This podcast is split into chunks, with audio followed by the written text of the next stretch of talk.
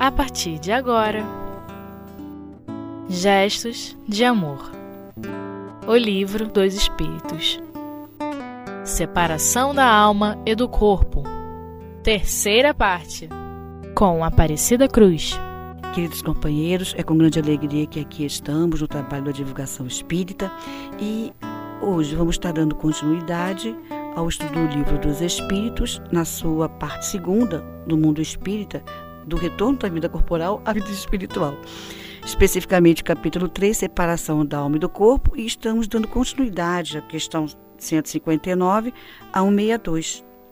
Nessas questões, Kardec vai falar para gente sobre a chegada do, do, espírito ao mundo espiritual, se ele reconhece aqueles que desencarnaram antes dele, os seus queridos, amigos, se numa morte violenta o espírito fica ali próximo, junto ao corpo, ou se há, ele parte, vai em direção à espiritualidade. Ele também pergunta que sabemos que a França passou com a, com a Revolução Francesa, durante o processo da Revolução Francesa, um pouco antes, foi criada a guilhotina. Então, Kardec vai especificamente falar sobre a decapitação, que a França passou por essa história. Muitos, muitos queridos foram decapitados na França, em dado aos movimentos sociais de 100 anos antes da, da, do advento da doutrina espírita. Ele vem perguntar se no processo da decapitação, como o espírito fica. Ele tem consciência daquele processo, ele assiste aquele momento, qual o processo? Então, são em torno dessas questões que nós vamos conversar hoje. Em relação à sensação que a alma tem assim que ela se vê no mundo dos espíritos, Kardec deixa claro para todos nós, os espíritos respondem claramente Depende da vida que ele levou. Se ele foi um espírito muito voltado para as coisas materiais, para as coisas ligadas né, às conquistas do mundo material, ele vai ter muitas dificuldades a esse retorno ao mundo espiritual.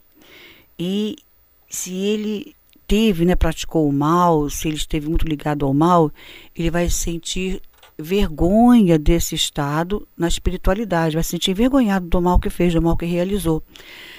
As obras de André Luiz, nesse caso, sabemos que, vindo complementar todo, uh, todos os conceitos trazidos no Livro dos Espíritos, que foram nos apresentados de uma forma conceitual de forma mais prática em O Céu e o Inferno, e mais prática ainda nas obras de André Luiz, porque tem toda uma análise daqueles grandes instrutores de André Luiz, seja Aulo, seja o nosso Alexandre, principalmente o Obreiro da Vida Eterna, o nosso André Luiz vai trazer muito interessante o caso de três, cinco, desculpe, de cinco desencarnes de companheiros das mais diversas ideologias. Um materialista, um companheiro de corrente evangélica, outro companheiro ligado ao catolicismo, Dimas, e a nossa companheira Adelaide Câmara, que viemos mais tarde a saber, o próprio Chico nos revelou que se tratava de aula celeste.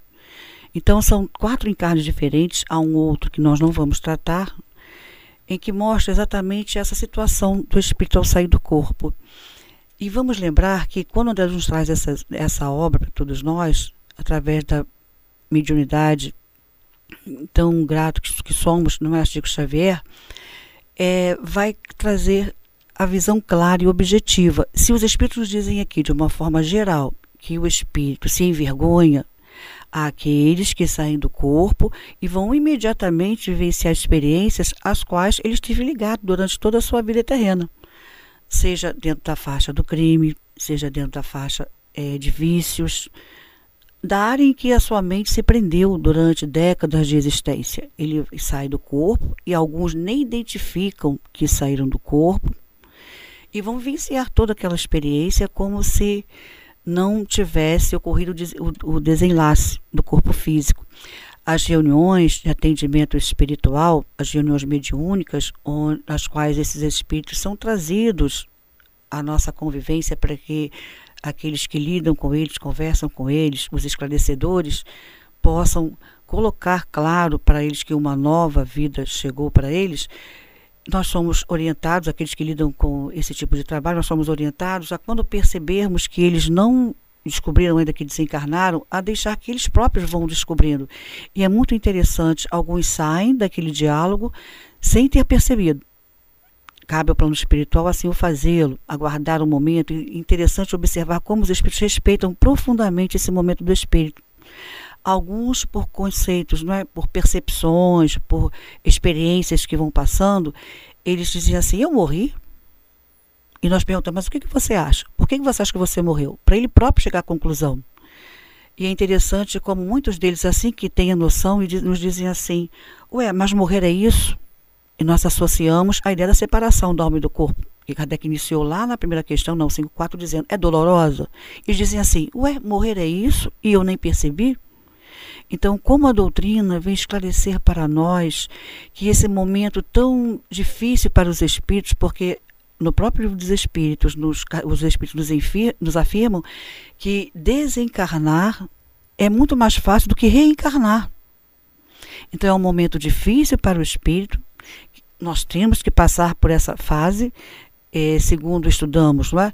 existem duas coisas a que o espírita sabe que, é, se é que podemos usar essa expressão, é fatal na sua vida de espírito.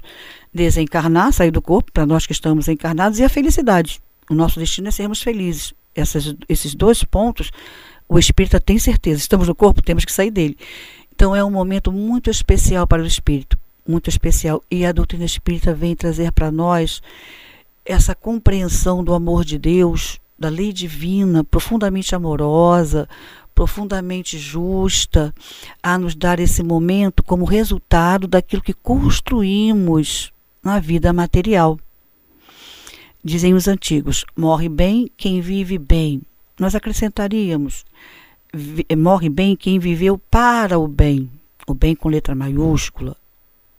Independente da ideologia religiosa, isso fica, fica muito claro nas obras de André Luiz independente da, da ideologia religiosa, a preocupação, o sentimento em que nós assim podemos nos expressar, gastamos a nossa energia, é, gastamos o nosso tempo, empregamos a nossa intelectualidade, a nossa capacidade artística, tudo em favor de promover a felicidade de alguém, em favor de minimizar o sofrimento de alguém. Continuando mais adiante, ele vem falar se ele encontra imediatamente aqueles que, eles, que aos quais conhecemos na Terra, os parentes próximos, os amigos, os líderes religiosos. Nós, a maioria de nós, principalmente no Brasil, a maioria de nós temos uma ideologia religiosa. Ou somos católicos, ou somos evangélicos, ou somos espiritualistas, umbandistas, Graças a Deus, o Brasil é um país em que a grande maioria está ligado a alguma ideologia, alguma filosofia espiritualista. Então, é claro que geralmente ansiamos encontrar esses líderes que durante a vida material nos sustentou um padre, um monge, um, um, um pastor, não é? Aquele diretor da casa espírita, aquele médium que nos orientou, que nos sustentou durante a vida terrena, é claro que às vezes, ainda que tenhamos os nossos amados, é claro que num momento como esse, venhamos assim a ansiar, a ter a, a, ter a expectativa, tendo ele já desencarnado, que venhamos a lembrar dele. Será que eu vou encontrar com não é, com meu querido, com, meu, com aquele padre que me, tanto me, me confortou, com aquele diretor da casa espírita, com aquele médium que tanto me aconselhava, me sustentava nas minhas dúvidas. E os espíritos respondem que isso vai conforme a afeição que mutuamente tinham, que nessa ligação afetiva se cria um campo magnético, se cria é, uma força de pensamento, se cria uma afinidade. E com certeza nesses momentos que é, percebemos, quando percebemos claramente, alguns de nós desencarnamos dormindo ou no estado de coma, mas o espírito percebendo, percebendo esse processo, com certeza ele vai evocar esses queridos. A prova disso é que nos momentos que passamos de grandes lutas na vida material, quando passamos por uma notícia que abala o nosso moral, o desencarne, a notícia de uma doença fatal, nós logo pensamos nos nossos queridos. Logo pensamos neles, sentir o apoio afetivo, o apoio psicológico. Então é natural que nesse momento também venhamos a pensar neles. Então, tendo criado essa afinidade, tendo criado essa ligação magnética, é natural que geralmente e dentro das nossas possibilidades, dentro daquilo que construímos no sentimento de justiça, de vivendo para o bem, termos esses nossos queridos bem junto a nós. Nós vamos trazer aqui um exemplo prático que o nosso querido companheiro Newton Boixá, hoje no mundo espiritual, uma vez narrou em nossa casa espírita. Ele presente ao momento do desencarne de um batalhador, um trabalhador da casa espírita que ele frequentava na cidade de São Paulo. E ele ali presente com a família, os filhos, a esposa, o médico, alguns amigos junto, ali a, a câmera onde o companheiro estava no momento do seu desencarne. Ele, com a sua possibilidade de evidência, viu claramente os mentores chegarem, os amigos espirituais, tanto da casa espírita, aos quais eram vinculados, quanto dos próprios amigos desencarnantes. E quando ele percebe que o amigo já tinha se desprendido do corpo, passado um determinado período, e se vê com certa lucidez no mundo espiritual, para sua surpresa do Newton Boechat, ele vê a janela, já que se tratava de uma casa térrea, se bem que espírito não independe do andar que esteja, ele vê um espírito chegar pela janela e chamar o companheiro pelo nome e dizer: Como é que é? Você vem comigo ou não vem? E esse companheiro apresentava as características de um espírito de certas dificuldades espirituais. Para a surpresa dele, evidente, ele fica assim atônito, entra em prece e para surpresa dele, ele vê o amigo seguir aquele que o chamou pela janela. Não conseguiu seguir o seu próprio guia espiritual. Então vejamos bem, são surpresas do mundo espiritual. Apesar de estarmos com uma ideologia religiosa, apesar de estarmos fazendo bem, não é? A quem estamos assim seguindo, a quem estamos nos ligando mentalmente. Nós vamos agora interromper um pouco o nosso estudo e vamos dar continuidade mais adiante. Que Deus nos abençoe.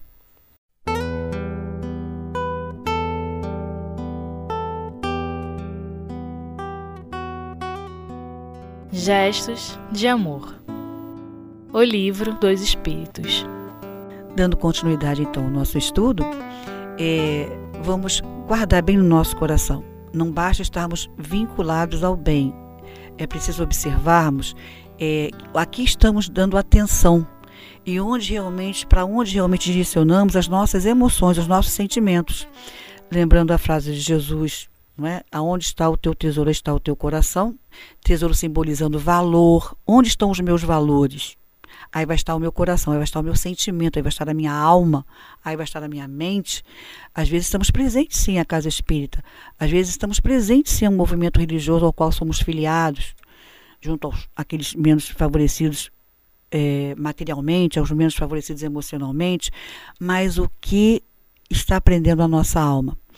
Emmanuel tem uma página intitulada Lugar Depois da Morte, no livro Religião dos Espíritos, onde ele diz para a gente observar o que fazemos nas horas livres. É bem verdade que a nós que moramos em grandes cidades, como Rio de Janeiro, cada vez mais nos torna difícil, entre as diversas dificuldades da nossa agenda diária, estarmos com o horário livre. Mas aqui sempre temos uns 10 minutos, uma meia hora, uma hora em que de repente há aquela possibilidade de estarmos optando mais com o nosso sentimento, com os nossos, as nossas direções íntimas, os nossos pensamentos, a fazer algo. Então, Emmanuel muito claramente nos diz nessa página: observa o que faz na hora livre, porque o que nós fazemos nossa, na hora livre é a nossa escolha pessoal. É aquilo que mais vai satisfazer as nossas necessidades momentâneas, psicológicas, afetivas, seja o que for. Então, o que eu procuro fazer nas horas livres?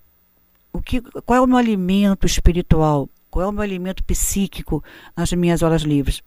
Geralmente, ali eu demonstro em que direção eu estou colocando o meu pensamento, no que eu estou me alimentando mentalmente para que eu não me engane nesse momento tão especial que é a separação da alma e do corpo, onde vamos, nesse momento, recolher tudo que construímos, repetimos, é o momento em que recolhemos tudo que construímos, porque a lei de Deus é justa. E num momento tão particular como esse, onde vamos deixar todas as experiências materiais, precisamos estar bem com o nosso pensamento, precisamos estar bem com os nossos sentimentos. nas questões 161 e na 162, então Kardec vai nos falar sobre a questão das mortes violentas. O que acontece não é, com as pessoas que têm a separação no momento da morte violenta, mais especificamente na, na 162, onde ele vai tratar da decapitação. Ele vem nos dizer então que nesse momento tanto pode o espírito assistir sim, ver, participar daquele momento com lucidez em espírito, porque a decapitação especificamente que ele trata, vamos lembrar que ela separa, não é o cérebro do restante do corpo físico. E separando o corpo, o cérebro não tem mais comando sobre o restante do corpo. Processo bastante doloroso. Ele vem nos dizendo que muitas vezes a apreensão que o espírito tem neste momento de perceber que vai morrer, essa apreensão, essa emoção, tira a sua consciência, ou seja, ele desmaia. A emoção é tão forte que ele pode perder a consciência antes desse momento, fisicamente, não é?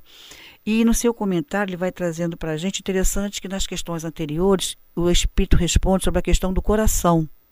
Mas em seu comentário, Kardec vai falar com, as, é, com relação a, a, ao cessar a vida orgânica do cérebro. É o que hoje então nós sabemos que é a morte do cérebro, digamos assim, que vai marcar a morte cerebral, que vai marcar realmente a morte física. É o último ponto, é a morte cerebral. E ele vai nos dizendo que também vai variar esse momento de morte. Há aqueles que perdem a consciência física, de, isso é que podemos expressar assim, mas pode manter a lucidez espiritual.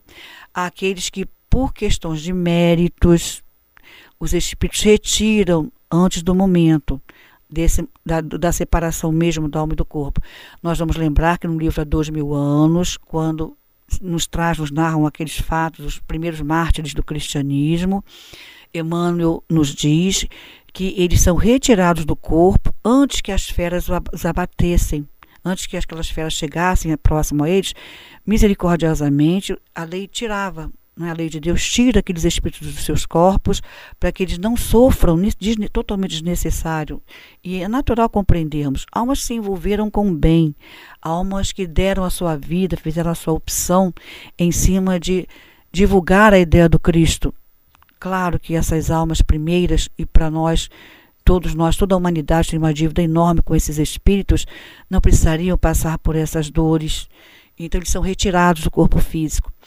Temos também um exemplo que não está nos livros, mas pedimos a vocês a, a credibilidade, com uma, uma família que é ligada à nossa casa espírita, a família Boring. Eles chegaram à casa espírita é, três anos antes, dois anos antes, um pouco tempo, muito antes de haver o desencarne de um filho querido, um irmão querido, que era o Roberto, que carinhosamente chamado pela família Beto e ele não ele tinha simpatia pela doutrina. Olha que interessante. Era a sua vida profissional era fotografia ele trabalhava com arte fotográfica e ele vinha ter o desencarne num choque do seu veículo do seu automóvel com um poste próximo ao bairro do Meia. E com muita alegria a família teve a informação do mundo espiritual através da mediunidade do nosso altivo, na Casa Espírita de Leon Denis, que ele tinha sido retirado do corpo antes, ele percebendo que ia acontecer o choque físico, ele foi retirado pela espiritualidade do corpo antes que acontecesse, o, o seu corpo material fosse atingido, por méritos. Era um espírito bom, um espírito muito alegre, dedicado à arte, dedicado ao bem, simpatizante da doutrina espírita, não tinha assim uma ideologia religiosa que ele declaradamente não é assumisse essa ideologia, mas era uma alma voltada para o bem.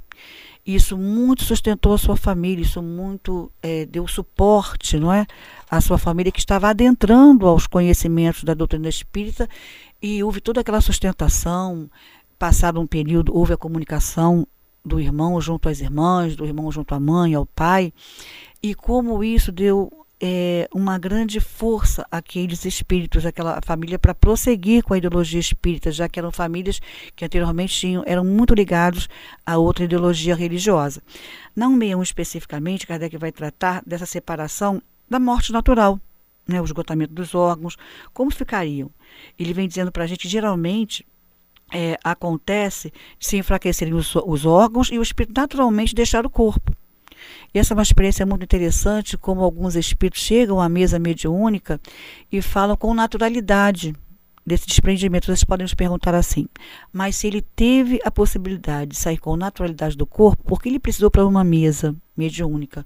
Às vezes o espírito consegue, com lucidez, sair do corpo, mas não consegue se desprender do apego familiar, da preocupação com uma fortuna, com um processo não é, de, de, de um de, de algum processo dentro da família ou dentro dos seus negócios que vá atender a família.